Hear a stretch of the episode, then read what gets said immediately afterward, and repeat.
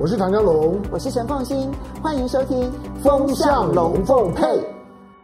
风向龙凤配，我是唐湘龙，我是陈凤新，来带风向，我来跟风向，那你晕头转向。但全世界现在最带风向的呢，可能就是拜登的相关人士了。嗯嗯、他们急着要告诉全美国以及全世界，未来他可能对中国大陆的政策、嗯、对台湾的政策。都会有一些微调，嗯、甚至于可能调整的幅度还蛮大的。嗯、到底是为什么？嗯、好，那这里面呢，其实拜登的相关人士的带风向其实非常的重要。嗯、我们第一个来看，这到底是真的呢，还是带风向？嗯、我们看到美国智库呢发表了一个他们最新的对于全世界的风险评比。嗯、这个是美国智库外交关系协会说呢，美中为台湾陷入严重危机登上现在呢潜在。在冲突当中的最高级别，嗯、那是非常严重的隐忧。哈、嗯，那当然，它的第一号隐忧还是北韩。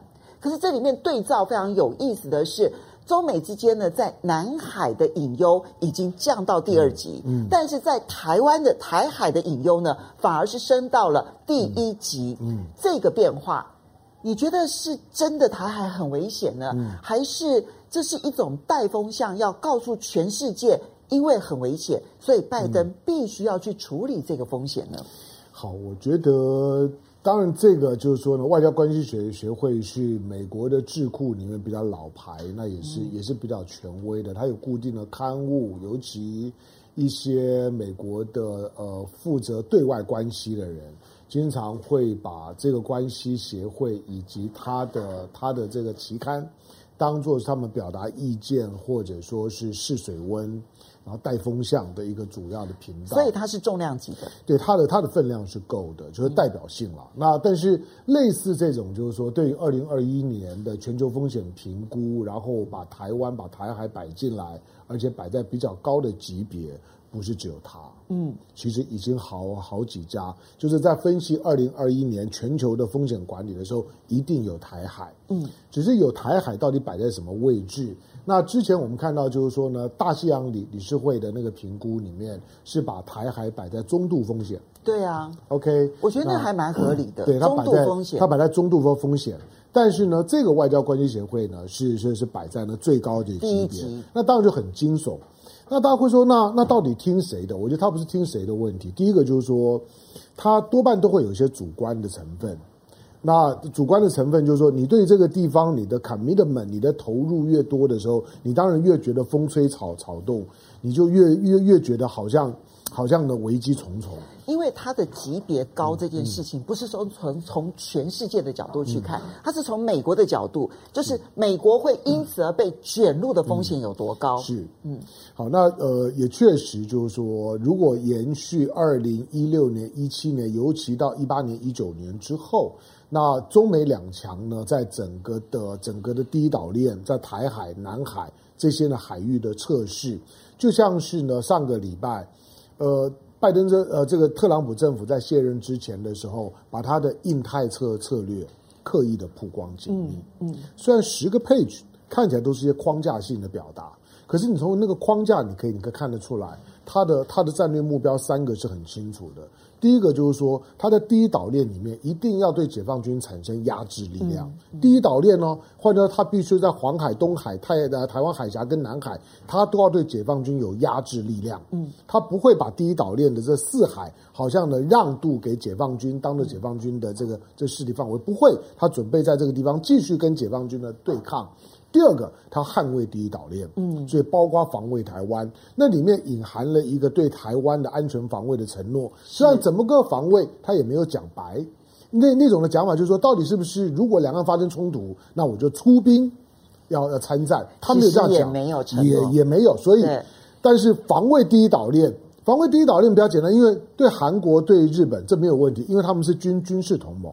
可对台湾就有问题，所以对防卫台湾要要怎么解读不知道，只说防卫第一岛链。嗯、第三个，他绝对不让解解放军出海。嗯，后来在第一岛链的外头的太平洋仍然是我家的游泳池，我不会让你解放军呢到我游泳池里面来来来游泳，我没有邀请你就别想进来。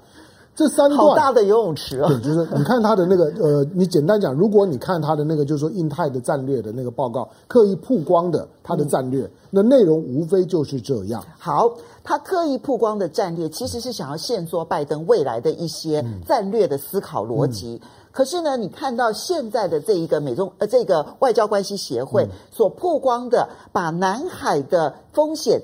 等级向下降，从第一级降到第二级，反而把台海之间往上升，那就意味着，其实，在外交体系里头人，他们在思考问题的时候，可能跟川普政府不一样，而这个会不会也影响拜登的风向？会，当然会影响。我想，外交外交关系协会，它是从两岸关系的角度去思考，为什么台海的风险升高？南海，南海说实在，南海就是一个选举完了之后就不会出什么事儿了。对啊，我也觉得。谈到南海，就是南海之前，就是你会觉得好像好像快打起来，选举嘛。选举，我要我要我要找个地方去挑衅你，出来呀，出来呀，一直叫叫解放军出来打，你有有本事你跟我出来打。所以你所以你这样言下之意，这南海风险全部都是川普为了选举才挑起来的。那本来就就是啊，所以你看到的，你看到的解放军的对应方式就是第一个不理你，嗯，第二个我用我用我用东风导弹的试射告诉你，我真的要要打就是这个样子，嗯，我两两枚导弹，一枚从浙江，一枚呢一枚从从青海过来，是分。分时分地同时抵达，嗯，就是告诉说你防不胜就深防，我从不同的地方、不同的射程。然后呢，同发射之后同时抵达，我看你怎么怎么去防。所以我不去展现飞机、嗯、战舰方面的这一个压迫力，嗯、是。但是呢，我告诉你，我的优势就是我比较近，嗯、没有错、啊，我非常的近，是因为我很近，所以你到了这个范围之内，嗯、全部在射程范围内。是，而且第一个它，第二个它很精准。嗯，那第第三个就是说，他的那些航母叫杀手的这些这些导导弹，其实非常难拦拦截，东风二十六等等，那个在拦截上被认为是很难的，都已经是超音速的导弹了。好，他大概就做到这个样子。但是选完了，选完了，在这个地方，说实在，这个地方所有的中美之间的纠缠就是自由航行而已。嗯。为了自由航行，为了我我到你岛屿三海里的范围之内转一转，那双方就要打仗吗？不会。嗯，老实讲，就只要不要近距离的接触，保持距离不会有什么事。可是台海是躲不掉的，这就有趣了。就是你刚刚提到说选举结束了，嗯、那么南海的危机就结束了。嗯，可是选举结束了，台海危机居然没有结束，嗯、这件事情其实才真的是值得来好好的观察的。嗯对我们，我当然这这也是我我们主观上理解，有有有一些客观的数字跟现象让我们担心的，就是这一年多的时间里面，台海的所有的过去的默契都被打破了。嗯，那你身为台湾人，你必须要知道，在过去几十年里面，从蒋介石时代，我们拥有海优跟空优，在台湾海峡，我们设定了三道防防线。我们不会公开讲，但是大家都知道呢，有三道警戒线。第一个是最大的是我们的防空识识别区，解放军的飞翼飞机早一起飞了之后，就在防空识别区里面，进到我们的有空优的地方，就升空拦截广告区这距离，OK 完完毕，大概就告诉他说我在看着你。嗯，但是现在防空识别区因为很大，我们也没办法照顾这个这么大，你来了只要不要太靠近我，那也就算了。第二道是海峡中中线，海峡中线去年已经已经被彻底的否定了。就在克拉奇到的时候，嗯，克拉奇到的时候，当解放军的军机、快速机大量的冲过海峡中中线，对，到那一刻为止。他已经告诉你不要再跟我讲海峡中线，本来就就没有什么默契在里面。嗯，但是因为一天就将近二十架，对，就是呢，那那两天的时间，总共三十八八架次的这些军、啊、军机进进来。当坦白讲，那个时候军方是非常紧张，嗯、因为快速机呢几分钟就到台台北市上空了，是，是。冲过来之后，当然他克制，他只告诉我，我只警告你，嗯、你不要跟我讲海峡中线，我从来没有承认过。虽然过去呢，大陆也没有这么敲锣打鼓的否定海峡中线，大家所有的。军事操作其实都尊重那条海峡中线，尤其你看 M 零三航线是怎么画画的？M 零三的航线的画法不就告诉你，其实我承认海峡中线是个默契吗？所以沿着海峡中线比较靠大陆的这一边，也就是靠比较西边的这一边，然后南北航向没有错。就我很多的操作，我嘴巴上面虽然虽然这样讲，可是我的操作其实是让大家知道。只要大家相安无事，那条中线不是不能够运作的。即使军事的巡逻，大家也是到中线之后就转弯。过去不会有呢刻意的越线，但是现在他否定了。那现在我们担心的，就是我们待会会谈到的，像像像是 Craft 来，嗯，Kraft 来，我担心的就是你连第三道防线他都会来挑战，就是你的禁航区。不过当然 Craft 后来没有来，哈、嗯，所以呢，关键点并不在于说这一个呃外交关系协会把台海之间列为最大风险。嗯我觉得关键点还是在于拜登的台海政策到底是什么？嗯，嗯，那这里面就要观察拜登的人事安排了。嗯，呃，拜登呢现在已经很确定的在布林肯底下，就是他的这个国务卿底下呢，他要设一个印太的特殊的一个官员哈，Campbell。Campbell。好，这个 Campbell 呢，他是呃出任叫做印太事务协调官。嗯，这个很特别的地方是他使用了“印太”这个词。其实这个词是从川普时期呢开始把它要到台面上来的。嗯、那么在奥巴马时期的时候呢，是亚洲事务官，是的，而并不是或者亚洲资深官员哈、嗯，并没有一个印太事务的一个相关的一个职称。嗯、当然，现在布林肯呢上台之前呢，他把很多很多的区域都设了事务协调官，嗯、比这个资深主任还要再高一阶。嗯，那这一个坎贝尔呢，他出任。印太事务协调官，当然看起来就是对台湾关系最密切的一位官员了。嗯、就坎贝尔讲了一句话说：“我们美国是挺台湾，嗯、但是我们不反中。”坎贝尔这个挺台不反中这个立场，嗯、我想民进党政府有一点点慌了吧？呃，Kurt Campbell，Kurt Campbell，他是当然很资深的官员，他对两岸都很熟悉。嗯。那在二零一六年、一七年，他也也来过台湾。呃，在马英九即将卸任前，他也来来过台湾。那时候，马英九除了安排蓝英镇，就是马英九接见他，也安排他跟民进党的官员见面。嗯，好，那他现在是所谓的印太事务协调官。我们他的正式称谓就是协调官，印太事务协调官。我们在关注的是印太。对，可是你看到绿营的媒媒体，你会你会你会不知道他在讲同一个人，他们叫他呢印太撒谎，感觉上面好像他就是印太所有国家的更高一级的那一个指挥官了。撒撒谎在英文里面也没有什么太复杂的意思，就是统治者。对，印太撒谎就是在这个地方，嗯、这个人讲了算，要杀就杀，要放就放。他叫印太撒谎，我我如果是 Kurt Campbell，我听了我真超爽的。其实我我我最高的资历呢，也不过就就是那国务院的助理国务卿，对，就是跟去年来的克拉奇是同一级的，就差不多司长等级，对。就是就是这这一集突然爆破，印太撒谎，好像印太区，哎，印太区在全世界最重要的区域就在这一这这一区。然后我我坎贝尔讲的话呢，就是就是一呼百诺，大家呢都都都必须要俯首称这称臣，那个听起来就很威啊。印太撒谎，对了，凤青刚刚讲的说加上印太这个字眼，他也不不稀奇，因为。因为原来呢，原来原来美国的太平洋司令部呢，在二零一八年就改为印太司令部了。所以这一部分倒是看起来拜登是有延续下来的。是，就基本上面，而且他也符合美国的总体战略了。我认为他跟政党比较没有关系。就是当当解放军的解放军的活动的能量已经不再局限于第一岛链，也不再局限于呢太平洋。解放军其实已经把它部分的，就是说呢，这些的兵力已经部署在它的第二海洋，就是中国的第二海洋，就是印度洋。嗯，那中国在在印度洋虽然没有靠近印度洋，可是，在印度洋边上，不管是巴基斯坦也好，孟加拉也好。甚至于未来也有可能，像是缅缅甸这些国家，都可能跟大陆采取比较合作的方式。还有斯里兰卡的港口，对，对就是这些的港港口，不管是作为作为商业贸易的运作，或者未来有没有可能作为军港，就像是吉布地。嗯，OK，我我既然在在在在印度洋，尤尤尤其在不管是阿拉伯海，或者是或或者是孟孟加拉湾这边，我可以有港口。那解放军现在其实已经有一支常驻的。实力在印度洋足以称霸的舰队在这里，在吉布地。那这也是为什么美国之前说他要设第一舰队的原因。如果不是这个原因，他干嘛谈第一舰队？所以在面对到这样的情况的时候，印太一体，然后把美国、日本、澳洲跟跟印度绑在一起，bundle 在一起。很早他们就在谈所谓的所谓的所谓的四角连线。那这个呢，就就是呢围堵围堵中国的菱形包围圈，日本。澳洲、印度、美国的菱形包围圈，印太的概念就是菱形包围圈的概念，它就是告诉你这个整个的战略，这个所谓的协调观就是协调一起怎么对付中国。嗯，那你觉得坎贝尔会怎么样子协调出一个一致来面对中国的一个态度呢？这个学问大了，因为今天你你你其实这几天的时间呢，从十二从去年十二月。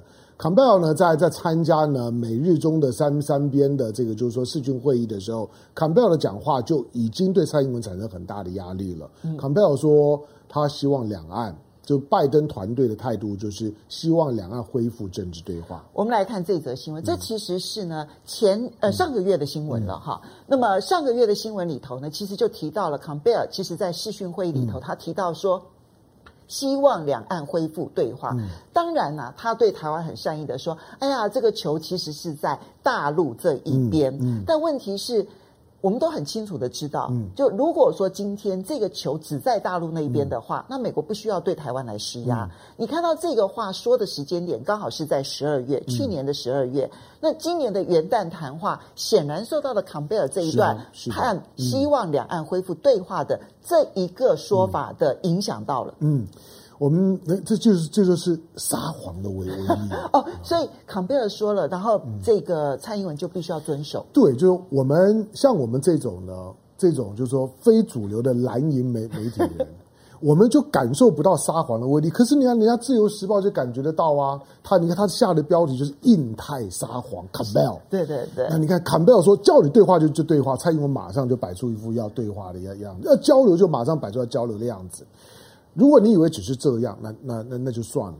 坎贝尔呢，最近的讲话就更清楚了，就是美国的态度呢，美国挺台，不反中，哇，听了就就很爽。美国挺台，但不反中。对，你看到这八个字的时候，我我觉得他好像呢，他好像一把枪呢对着民进党的脑脑门上面就直接开开枪，你大概头都晕了。这是什么的东西？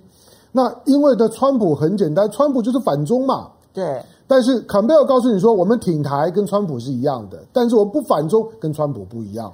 哎，你知道这个差别在哪里？因为川普政府是为了反中而挺台，嗯，嗯，但是坎贝尔的说法是说，挺台是长期的盟友关系，嗯，但是并不意味着我们为了要挺你而要去反中。嗯，嗯，换句话说，如果今天台湾如果要把美国给拉入到那个反中行列的话，美国要告诉你说，嗯，no。我们不会跟着你走。嗯，好，就是说，这这这两个这两个概念啊，这两个逻辑差太远了。川普的路线呢，挺台既反中又挺台，挺台就一定反中，反中就一定挺台，这个是民进党的路线。嗯，后来跟民进党路线完全一样。嗯，但是坎贝尔的路路线听清楚了，坎贝尔路线说我们挺台，但是不反中，这是国民党的政治路线。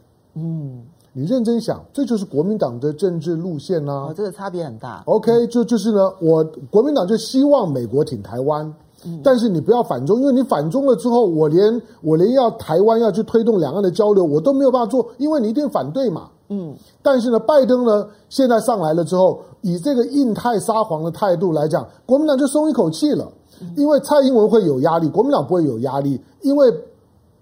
坎贝尔的讲法就是说，你就像是蓝营那个路路线就 OK 的，对，就是你跟我美国亲近，嗯，那美国会保护你，但是你要继继续的跟大陆呢交流对话，你不要呢反中，因为美国也不反中，美国只把中国当做是竞争者，他并没有把中国呢当做是他的一个一个敌敌人。那某种程度，他在诉求台湾就是那个亲美和中啊。所以我所以我说你你看到这两这两个叙述的时候。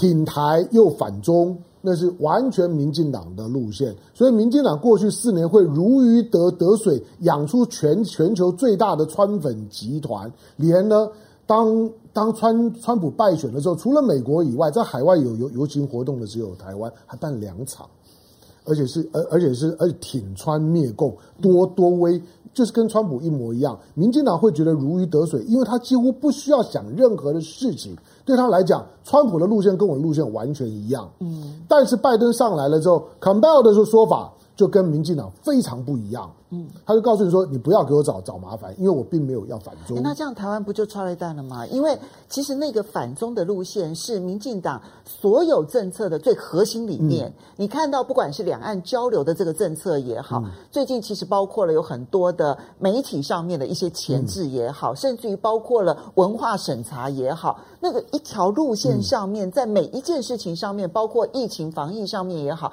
这是他的基本路线。嗯，现在美国居然讲说说他不反中的时候，那这时候他会不会变成全世界唯一以反中为主要策略的国家地区呢？嗯、台湾台湾现在就就是面临到，就是当川普下台了之后呢，民进党政府呢会连转弯都很困难。就是川普走了，嗯，那这辆车要往往哪里开？方方向是一样的，你几乎呢没有退路。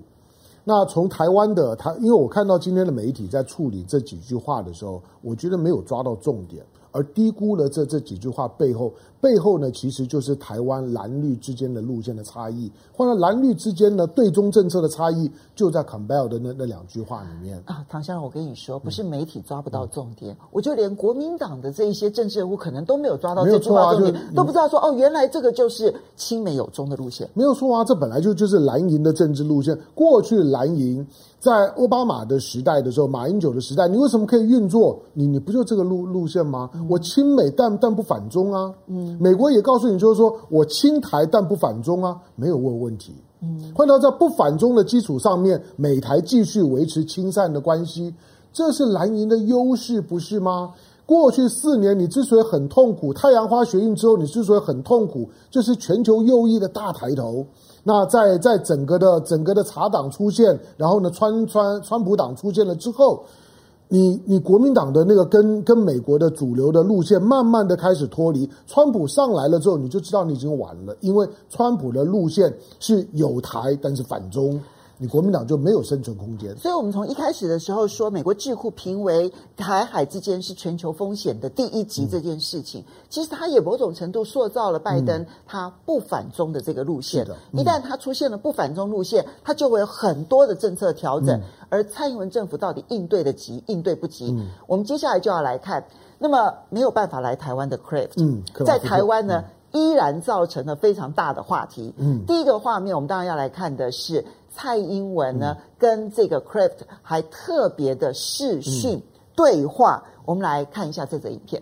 我们是在这个美国政府呃决定做出来之后呢，我们同时在第一时间从台北这边跟华府那边就同步接到消息。，Craft 大使呃取消访台，我们觉得非常的惋惜。外交部再三表达惋惜。美国驻联合国大使克拉福特登机前一刻行程突然喊卡，虽然无缘来台湾觐见总统蔡英文，总统府改以视讯对谈，线上交换意见。但这边暂时先没有办法跟你做出任何的评论。那如果有。呃，有关您刚刚提问的这部分有后续的这些发展，我想，呃，总统府也好，或是外交部也到时候也会以正式的这个新闻声明来对外做说明。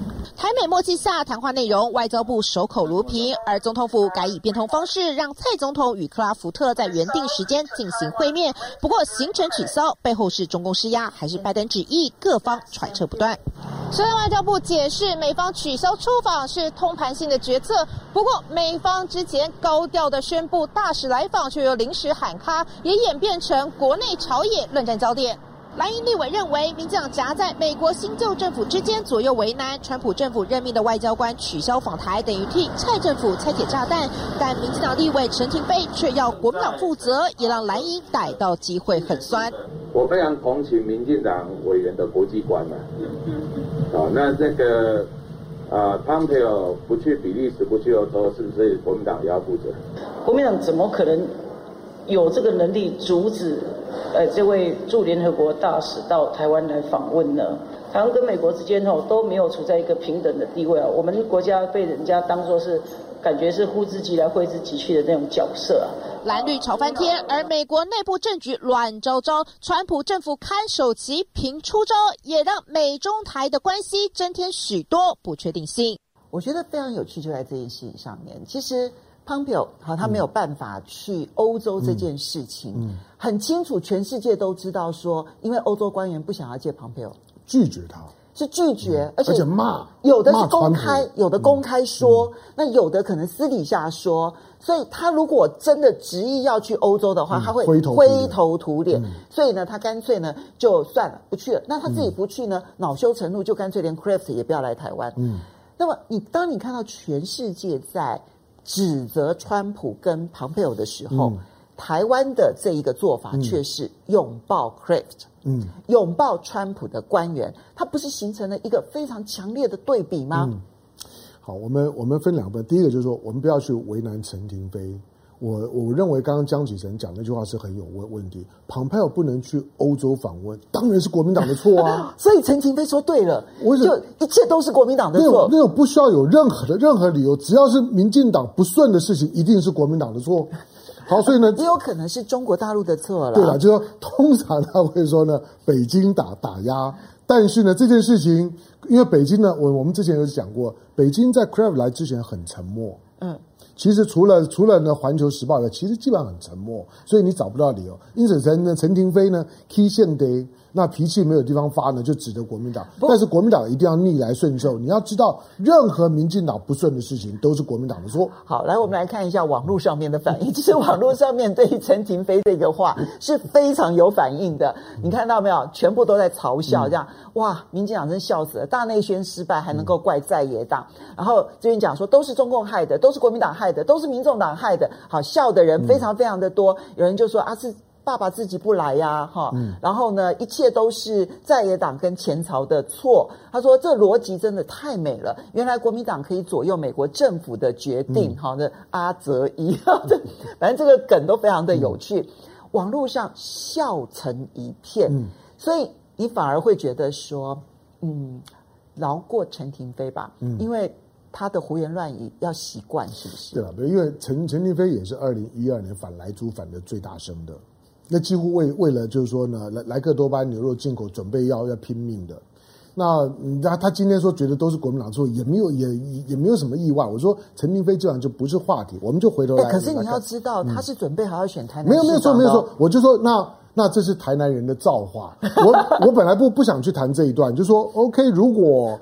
国国际观的水平这么高，那我觉得也是台南人的福气啦。就是说，对台南的事情比较容易解释，反正什么事情都都是国民党的错，就好办了。但是你在看到，就是说呢，这 Craft 不能够来台湾，庞佩奥庞佩奥不能去欧洲 bundle 在一起，庞佩奥是被拒绝。对，那 Craft 呢是被拥抱，但是抱抱抱不到。我我我基本上面隔空抱抱。对，就是我的我我基本上我我当地北本来。本来庞佩奥是是这样，全世界宣布说蔡英文当地陪，嗯，Craft 来啊，你接待，嗯，那蔡英文呢也都已经准备好，甚至于你想那些呢独派的都已经盛大的接机要到机场去了，就扑了个空。嗯、你知道那个那种新的那种的空虚是可以想见的。可是你要知道啊，我非常佩服我们把把把两个观念摆在一起，欧洲价值跟台湾价值。蔡英文在谈台湾价值。可是，在这件事情上面，你就看到欧洲价值跟台湾价值就不是同一套价值。嗯，欧洲的这些的国家，你想连小小的卢森堡，小小小的像比利时，因为它人口数真的非常少，不是说我们要瞧瞧不起卢森堡，卢森堡有很多地方很棒，它但它的人口数非常少，甚至于可能是比彰化县还少。哦、它才六六十几万，大概比云林多一点点啦，它大概就就这样而已。你像这些的国家，最重要的是。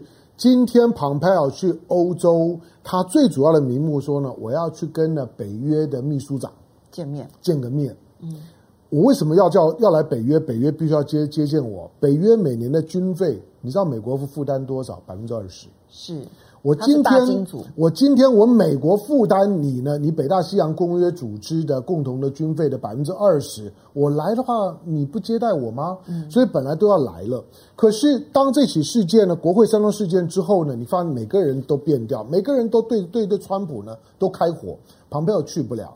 可是呢，台湾，你看到台湾的官方蔡英文政府驻美代代表处。一直呢，下面呢，到我们刚刚讲的陈陈廷飞都没有去批评呢国会山庄的暴徒哦，没有，没有任何一个人批评暴徒，到今天为止都没有，都没有。嗯、相反的，Craft 的作为呢，作为暴徒的代表来台湾的时候，我们要热烈的拥抱他。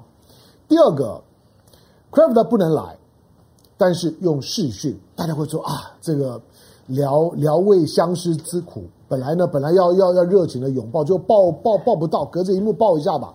可是你看那个那视频的时候，你如果没有一些的国际政治的 sense，你会不会觉得那个那个视频画面有什么地方怪怪怪怪的。我讲两点让大家听啊，你就知道那真是莫名其妙。第一个，你什么时候看到过有一个国家的总统跟另外一个国家的大使在这在视讯？那是规格不合。那是规格的不对等，而且是严重的不对等。你如果今天 Crave 来台湾的时候，蔡英文接见，这是 OK 的，嗯、没错。但是你要说我跟你几乎是平等的这样子的视讯，哦，这个很可怕。你你今天把把蔡英文呢自自己呢降到了一个大概美国的地方州州长的位置上面。如果州长跟一个联邦的官员，你或许可以可以这样谈。可是你今天是中华民国的总统。你在试训的时候，你的外交部长都要乖乖坐在旁边。像像跟 Kraft 的这种的，第一个，他是一个肯塔基贵妇。嗯，我我要告诉你，就是说我昨天看了很多他在联合国的视视视视频，他没有任何 sense。对，他每一个发言都是空洞造稿念。就他的国际观基本上跟陈廷妃很类似。嗯，我觉得 可能比陈廷妃要好一点，好，好一点。好，那。呃，我我就要说他是美美国版的陈明飞，不，他他他他跟陈明飞还还是不一样，好吧？但是第一个就是说他他来，我说在以一个联合国的大使，如果用视讯，让吴钊燮上就就外交部长，外交部长我够给你面子，已经高一阶了，你需要总统吗？嗯，总统坐在那个地方，好像呢，好像是粉丝一样。你有没有看到蔡英文在视频当中像是粉丝一样？那种的巧笑倩兮的，好像啊，我好想见你，但是不能见得到，用视讯的方式聊慰相思之这这之苦，这是第一个。第二个，我觉得更莫名其妙的，既然是用视讯，为为什么在视讯那一头做的不会是庞佩奥？庞佩奥不不是取消了美台交往的六大限制吗？他非常有空，而且取消限制是他做的。欧洲，你欧洲也不去了。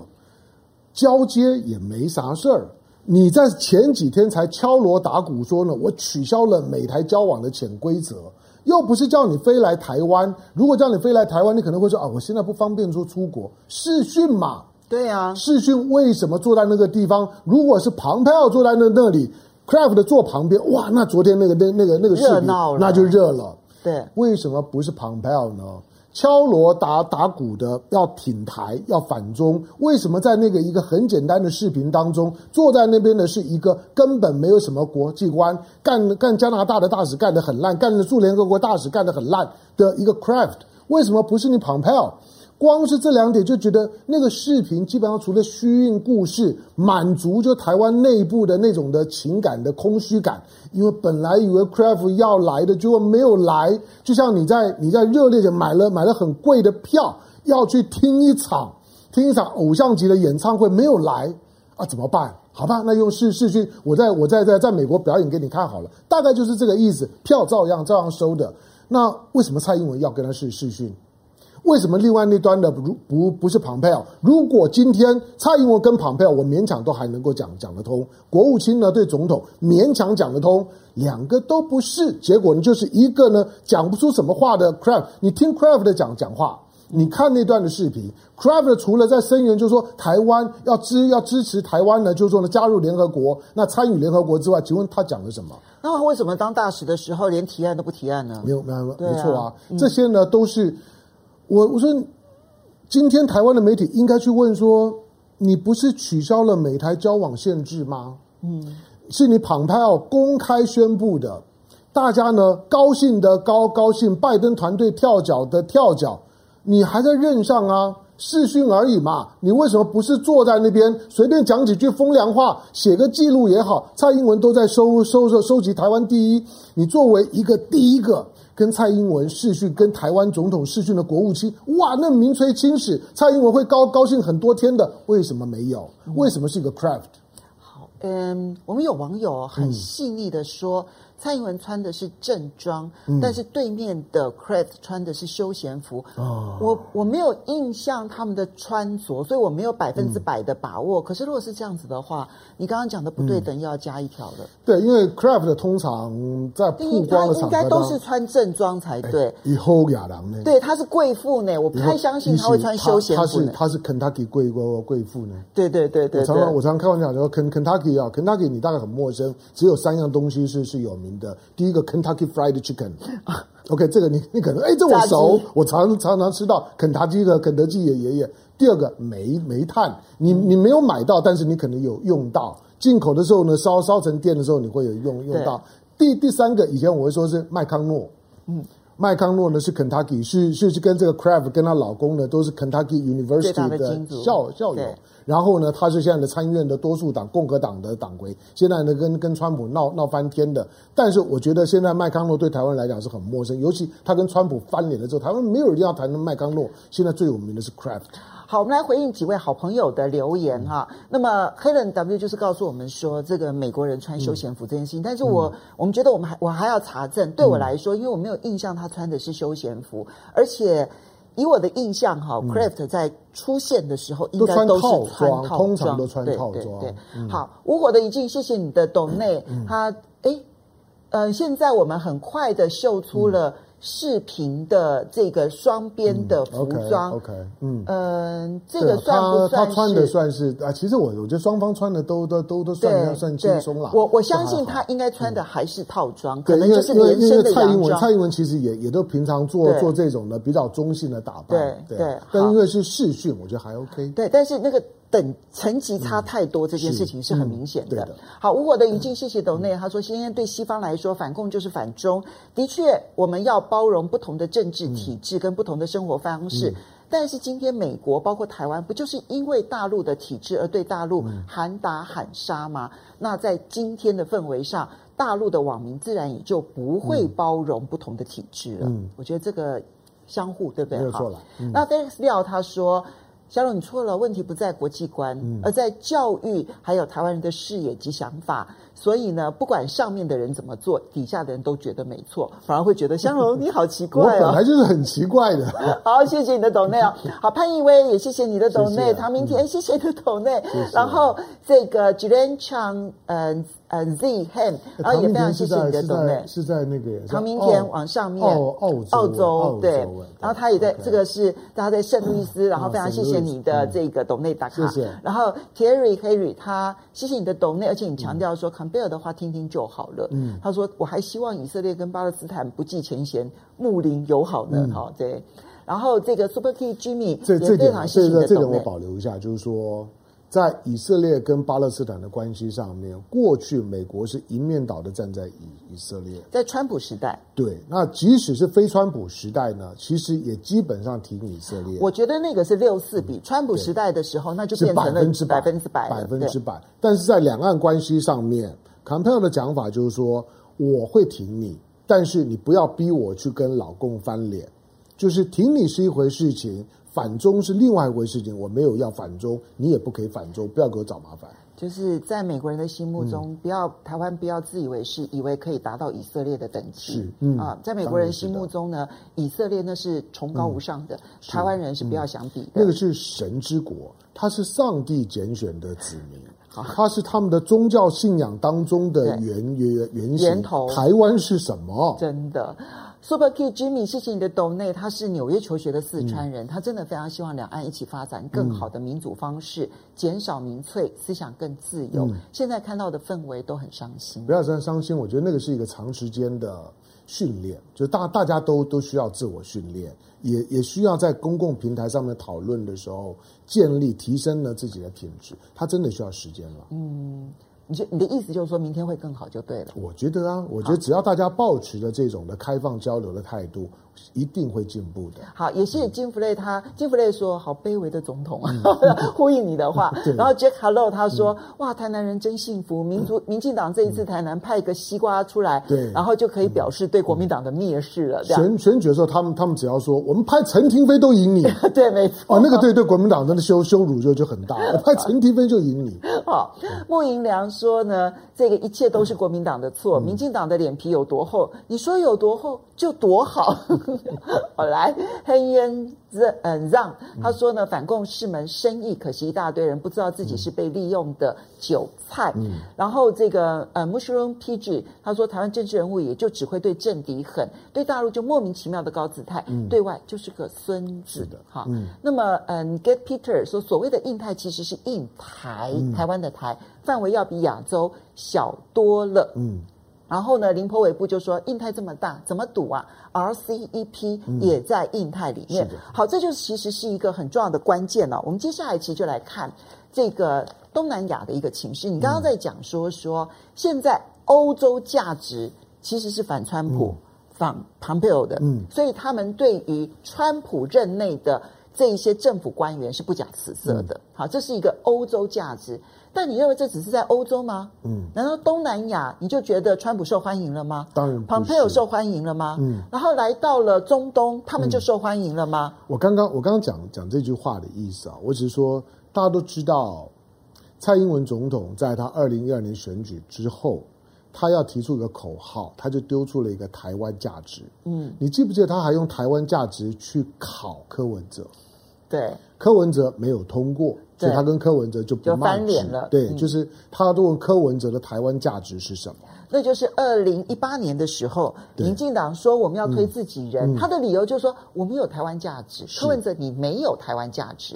好，那过去台湾价值虚无缥缈，是内宣内斗用的。但是当美国的国会山庄发生了这样一个事情，全世界舆论哗然，连美国的战略同盟。军军事同盟，你要知道，欧洲这些的北大西洋公约都是军事同。什么叫做军事同盟？军事同盟呢，就就是呢结拜兄弟的意思。就就是桃园三结义里面的两句话，我们虽然不是同年同月同日生，但愿同年同月同日死，是好到这样的地步的。不见得同年同月同日死，但是他们的结盟是明文规定，有人打我，你也要来帮我打。没有错啊，就就就是我们要一起上上战场，人家是这样的关系。可是你看到他们对于当美国发生这样事件的时候，他们的态度，那是欧洲价值，嗯，他是有一个比同盟更高的理性价值在支配他。同样的，当呢，当川普的言论自由受到限制的时候，第一个声援他的是谁？是梅克尔。嗯，梅克尔以一个全世界都知道跟川普最不对盘的领袖，他说：“你们这样做是不可以的。嗯，如果没有法治化，嗯，是不可以这样做。虽然我们欧洲也有仇恨犯罪的言论的限制，但是我们是法治化的。那台湾价值在哪里？台湾在这件事情上面就知道，台湾没有价值。”一点价值都没有。可是你这样会不会就显现出来，台湾价值基本上是一个反世界的价值？因为跟世界价值都不同路啊。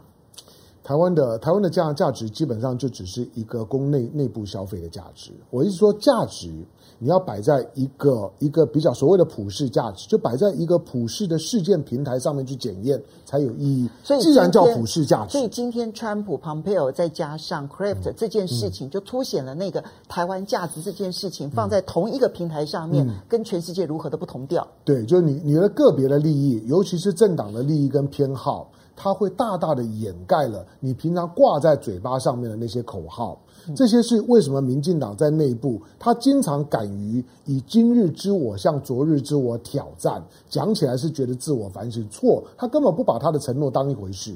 好，不过我们接下来这个话题很有意思啊、哦，那么就是呢，东南亚的马来西亚的前首相，嗯、但你不要小看这位前首相。因为呢，他是马哈迪，是。哎，马哈迪今年九十几岁了，我忘记了，应该九九十二三岁，九十二三岁了哈。那么，哎，马哈迪其实主政这个马来西亚的时间是非常非常的长哦，而且他刚刚下台也没有很久哈。那么，马来西亚前首相呢，他就很公开的说，希望拜登能够终结愚蠢的美中贸易战。嗯、他说呢，亚洲期盼可以跟总统候当选人拜登改善跟传统盟邦之间的关系，而且终结愚蠢的美中贸易战。嗯、这句话其实呢，他那个背后是有一个很重要的思维，嗯、那个思维就是这个中美贸易战是很很愚蠢的。如果你想要跟东南亚的国家重新恢复关系的话，这件事情先结束它。嗯。诶，这话其实放话也放得很凶狠，也不要小看马哈迪的政治影响力，嗯、因为东协国家他们的外交一体这件事情上面，嗯、会反映在他们很多的领导人的对外、嗯、对外发言当中。当然，因为马哈迪马哈迪不只是在马来西亚，他是最有分量的政治。你想，他到八十几岁都还能够呢发动夺权，八十几岁快九九十岁啊，那就是说最最最老的，就是说呢。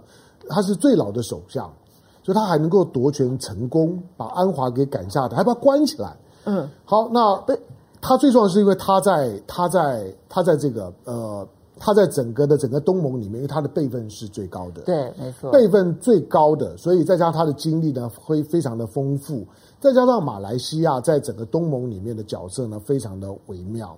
它是一个发展的非常快速的一个新兴经经济体，它跟新加坡几乎有一体化的关关系。它跟新加坡的关系呢，使得他们的共同的发言的方向只要一致的时候，它基本上面大概百分之百就代表了东盟的立场。嗯，那马哈迪在讲的是是什么？哎，我跟中国现在是互为第一大贸易伙伙伴。嗯，啊，你要我反中，你要你要我怎么样反？我觉得某种程度几乎是在威胁拜登。如果你不结束中美贸易战的话，你不是说要跟盟邦、嗯、然后一起来建立多边关系吗？拍谁、嗯？我可能就不跟了。嗯、如果你不结束那个中美贸易战的话，嗯、他本来就就没有办法跟你的那种的贸易战的打法，要大家都跟你站在一起。那种拉帮结派的方式，其实东盟不是第一个，第一个就是马哈迪不是第一个反应的，新加坡等等他们都李显龙讲过很多次，对，都讲过很多次。你要我们怎么办嘛？嗯，就是东盟，因为因为因为东盟加加一。已经是一个自由自由贸易协协定，已经摆在那个地方。从二零零一年开始谈，二零零二年正式谈，到现在已经快二十年的时间，成型到现在也已经超过十年的时时间。而这十年双边的贸易的往来呢，成长了大概是十几二十倍有了。已经是这个样子，而且互为第一大贸易伙伴了。现在又扩大到 RCEP，然后你要我们反中，怎么个反法反法？政治上面有立场，大家有矛盾是一回事情。尤其对东盟，台湾要要去思考东盟的讲这些话的时候，因为东盟是一个非常特殊的结盟的关系，他们对彼此之间的差异性的包容度之高。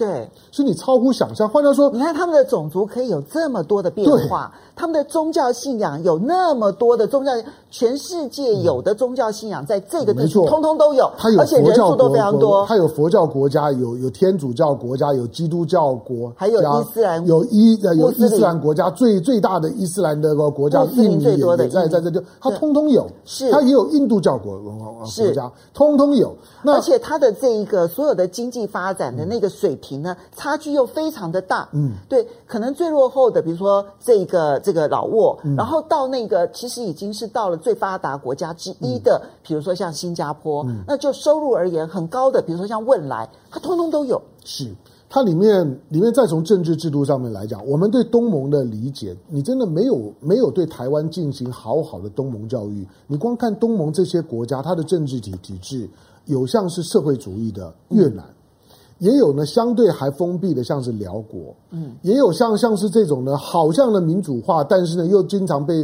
被西方贴标签的缅甸，嗯，也有现在呢是军人干政之后呢，军军人政府的泰国，也有呢，他看起来很民主，但是呢，西方又很不喜欢他，觉得很威权的新加坡，都有啊。那也有一个呢，强强人政治的菲律宾，它五花八门，十个十个国家，不管政治制度、宗教、族群背景，通通不一样。所以东盟的特性在于，就是说，他们从来不觉得有必要为了彼此之间一点小小的差异性，然后就要呢画一条线，我们就就不交往，就要开始。嗯、所以他们对于体制的包容性是最高的，没有错。所以呢，当今天马哈迪在提的时候，他所反映出来是东盟经过五十多年之后，他们形成一种特别的政治文化。就是差异是正常的，嗯，那没有必要为了什么差异就要我们拉拉着这个去打打那个，好像只要意识形态立场不一样之后就必须要去反对，然后必须要去封锁。马哈迪在讲这件事情，难道两难道两个国家之间要完全一样吗？有一点不一样就不行吗？如果是这样，东盟早瓦解了，嗯，东盟这十个国家走到今天可以十加一加二加三，现在加到五，甚至准备加到六，就是因为他对彼此之间的差异性。大家都能够包容，所以用共识决，用共识决再解决了。美国要一声令下，要大家跟着他一样，他们是办不到的。好，这个是东南亚呢所提出来的声音，这个声音可能某种程度半威胁拜登政府。如果你希望我们成为你的继续的盟邦的话，请你先结束中美贸易战。而彭博资讯社最近他盘点了整个中美贸易战，从二零一八年到二零二零年，他们整个统计，它从几个数字，当然包括了贸易逆差的一个情况，还有包括了从出口报价，中国大陆到美国的出口报价的一个情况，然后看关税是谁负担，还有包括了就是美国企业到底有没有撤出中国大陆，三个指标，他说。中国赢了，美国输了。嗯，嗯，其实这一些也都是等于是在释放一个很重要的风向球。我们今天讲说是风向嘛，对不对？嗯，释放一个风向球，就是你从美国企业跟美国消费者的利益的角度来讲，拜登也必须要终结这一个中美贸易战。嗯，因为原来的原来的那种的操作方式，它大大的修改了二战之后美国自己建立起来的国际规则。那美国美作为一个强权国家，它不可能不建立规则，嗯，它一定要有规则才有办法去领导，没有规则是没有办法领啊领导的，因为底下的人呢就只能够去揣摩上意，揣摩哎你美国在这个时候怎么样，他会把把整个世界弄得复杂，最后呢美国自己就困扰的不得了，所以美国在战后。他的处理的方式就是建立规则，对他说航行自由，嗯，他认为这就是规规则。你不要跟我讨论什么航行自由，十二海里就是十二海里，是岛就就是岛，不是岛就不是岛。他在跟跟中国最少，他表面上面他有一套讲得出来的东西，让他去召唤了他的盟友的时候，他有话可以讲。他不是用拳头需要压迫人家让步，而是那个规则就是这样，不是吗？那全球的贸易规则，全球全球的包括了这些什么气候变迁等等这些的规则，人权的法则都要有规则。美国就是觉得说有规则使成世界。那但是今天呢，当当规规则被挑战的时候呢，该怎么办？那美国呢自己，因为这这次是川普自己在打破规规则。大家就看到了，就是说美国挑战美美国，大家现在都都是用美国挑战美国呢，在挖苦美美国。就像今天的国会山庄的事件，他会说，今天如果不是发生在美美国。美国呢，早就派兵去攻攻打镇压那那国家了。对，没错，我一定攻打镇镇压那那那国家。哎，这是哪一个南美洲的国家？他们的社论这样，不是他们的内部的评论，嗯、他们就讲说说呢，这是唯一一次没有美国大使馆介入的革命。嗯、那是巴、就是、巴西的一个媒媒体，巴西，因为他们是南美洲国家，他们感同身受。他们说，哎，这这次呢，美美国发生革命，可是没有美国大使馆介入。对对对，因为没有美国大使馆。他说，我们我们我们作为美洲国家，从门罗主义以来，只要我们内部发生事情，你都知道一定是美美国人干的。过去这一百多年的时间，从南美洲的角度，每一个革命都有美国大使馆的影子在。一定是美国人干的，一定是 CIA 干的。但是这次没有人啊，结果呢，美美国竟然乱，那当然是要挖苦他。就像黎巴嫩驻联合国的联合国的大使，黎巴嫩驻联合国的大使就就就讲得很好，他的意思就是，如果如果这美国呢，美美国呢，等于是呢，在他的在他在某一个国家里面呢发生了骚乱了之后，正常情况，美国就会派兵去镇压美国的内内部的这场的骚乱。然后呢，重建美国的价值，对，都是美美国，就是打的是美国，攻然后守的是美国，都都是美国。美国自己发生问题的时候，他就不知道去怎么样去解释这件事情。那拜登上来了之后，他有没有办法很快的拨乱反正，嗯，能够让他回到一个有规则的轨道上面？我坦白讲，从北京的角角度来讲，不见得乐见。嗯，因为有有有规则之后呢，重新回到了规则，就就就是我们重新回到了一个可对话的平台上面。美国的那些的盟盟邦是会回来的。哦，所以你的意思是说，你就继续的这样子乱呃胡胡作非为好了，没有错。你继续的胡作非为呢，其实反而你的盟邦离你越来越远。是。但是如果你不胡作非为了，嗯、你开始回到了大家既定的轨道的时候，嗯、你的盟邦跟你站在一起，这个时候呢，中国大陆的压力反而比较大一点。嗯、是，就如果他就规则跟大陆讲话的时候，不管是贸易啦、投资啦、人权啦，或者说这种这种的海洋活活动啊、气候变迁，我如果都照着规则跟你谈，嗯，那你北京的压力就就很大，因为它就不是一个一个单纯的国际的权力斗争。所以现在全世界都在等拜登就中美贸易战表态，马哈迪在逼迫他，嗯、彭博在逼逼迫他。嗯其实，川普现在呢也担心说，拜登呢如果真的慢慢回到规则线里头，嗯、那对他来讲其实压力很大。嗯，所以呢，川普现在呢提垫高了中美贸易战呢要解除的所有的门槛。嗯、你看到最新的消息，就是加码。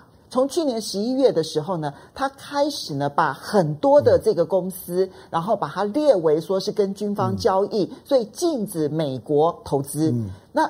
今天的早上呢，再增加九家，嗯，列为这一个中企的黑名单。那美国人是不可以投资的，美国企业不可以投资，美国相关的基金也不可以投资。这里面包括了小米，连小米都在里面。但是有趣的是。嗯原本在讨论的阿里巴巴、嗯、腾讯跟百度没有被列进去。嗯，那之所以没有被列进去呢，大家的讨论的原因很简单，因为美国人投资太多了。嗯，如果你今天说我禁止投资，然后要求我十一月十一号之前要全数的卖出，那美国股市是会天下大乱的。嗯、当然是阿里阿阿里巴巴对美国股市或者多对西方的一些呢一些一些资本的这资本投入影响很大。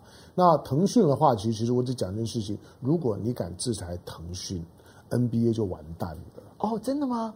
哎因为这个我不懂 NBA，因为因为 NBA 的转转转播权腾腾讯花最多啊。好，你制裁腾讯之后呢，在大陆看不到 NBA，你知道对 NBA 伤害有多大吗？现在是两边的极端哦，嗯、一边是像马哈迪、像彭博、嗯、说你中美贸易战要结束了，其实美国负担太重了，嗯、压力太大了，美国其实是受害者，嗯、其实美国并没有战胜，美国是输了。嗯、另外一边呢，其实是这一个。川普以及川普背后的支持者，还在不断的垫高那个中美之间贸易的障碍。嗯，然后我禁止你投资，我禁止你交易往来，我禁止你技术上面的转移，我给你了很多很多的限制。嗯，拜登会往哪边走？因为我们我们今天都看到了，看到了大陆的大陆的海海海关总总署吧，他所发布的二零二零年的对外贸易的所有的这些的数据。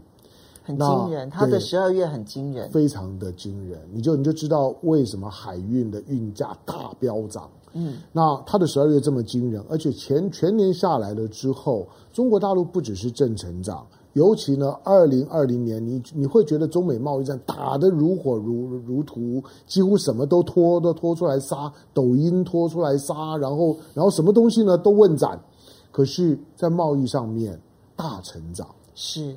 就是不但没有减少，大成长。中美贸易之间，嗯、中国大陆销往美国的出口还在快速成长，是、嗯。但是美国销往中国大陆是减少、是。而且呢，顺差当然也就大幅增加。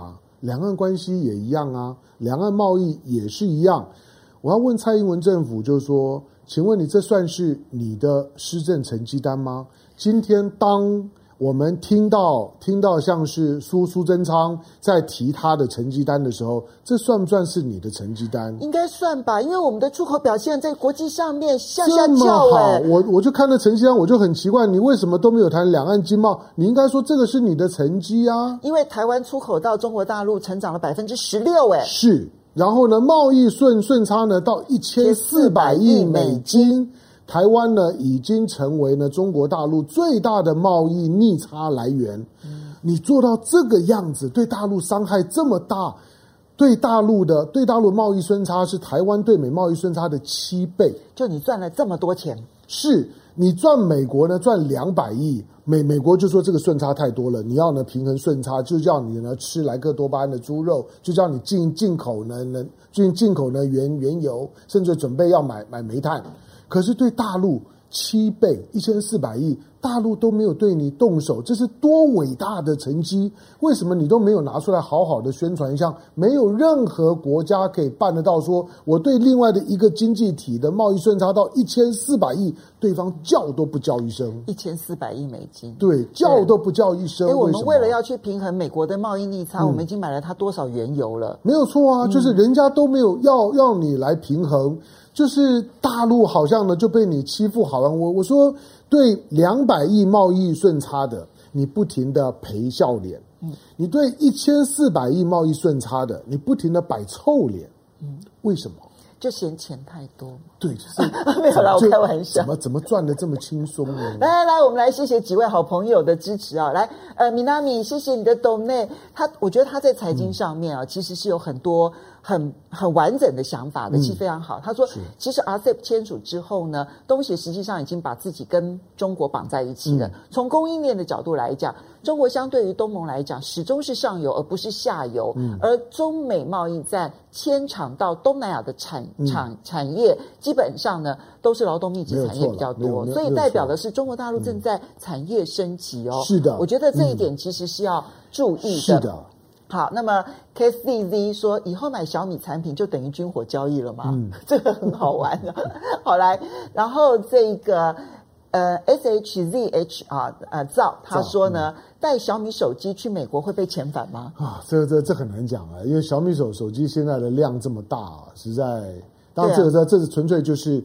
先看一月二十号以后了，我估计一月二十号以后应该会。其实这一些设置门槛这件事情，我们都要看拜登，嗯、因为觉得，你就逼迫拜登要在一月二十号之后立刻解除这些地雷，嗯、因为有一些地雷是有时间性的，比如说十一月十一号之前要把那四十几家的这一些中国大陆的企业的投资全部出清，嗯、华尔街一定要。一定希望能够有一个说法，嗯、我要卖吗？嗯、我我觉得大家先不需要在这几天的时间拘泥在呢，川普或者说是或者说是这个 Pompeo 的动作，因为我们刚刚提到了，就就是呢，Kurt Campbell，Kurt Campbell 的这样一个一个讲话，他已经在告诉你，就是我们清台，但是我们不反中。嗯、你想，一个不反中的美国，他要如何去限制小米、限限制华为，然后限制阿里巴巴、限制腾？腾讯，it doesn't make sense。所以我认为他的态度在告诉你，他上台了之后，他绝对不会把中美关系搞到这么僵。如果搞到连小米都要都要在禁止之列的时候，你可以想中美关系是没有救的。好，来，这最后谢谢 Phoenix 料的这个 Donate，他特别提到说，你提到了太阳花跟右翼，嗯、想想那个时候收益最大的三个人，嗯、一个在总统府，嗯、一个在民进党，还有一个人呢。嗯，二零二四年快到了，龙、嗯、哥怎么去看他接下来的发展？以后我们有机会再跟他好好谈了。嗯、因为其实我们已经超过一点，有一点时间了。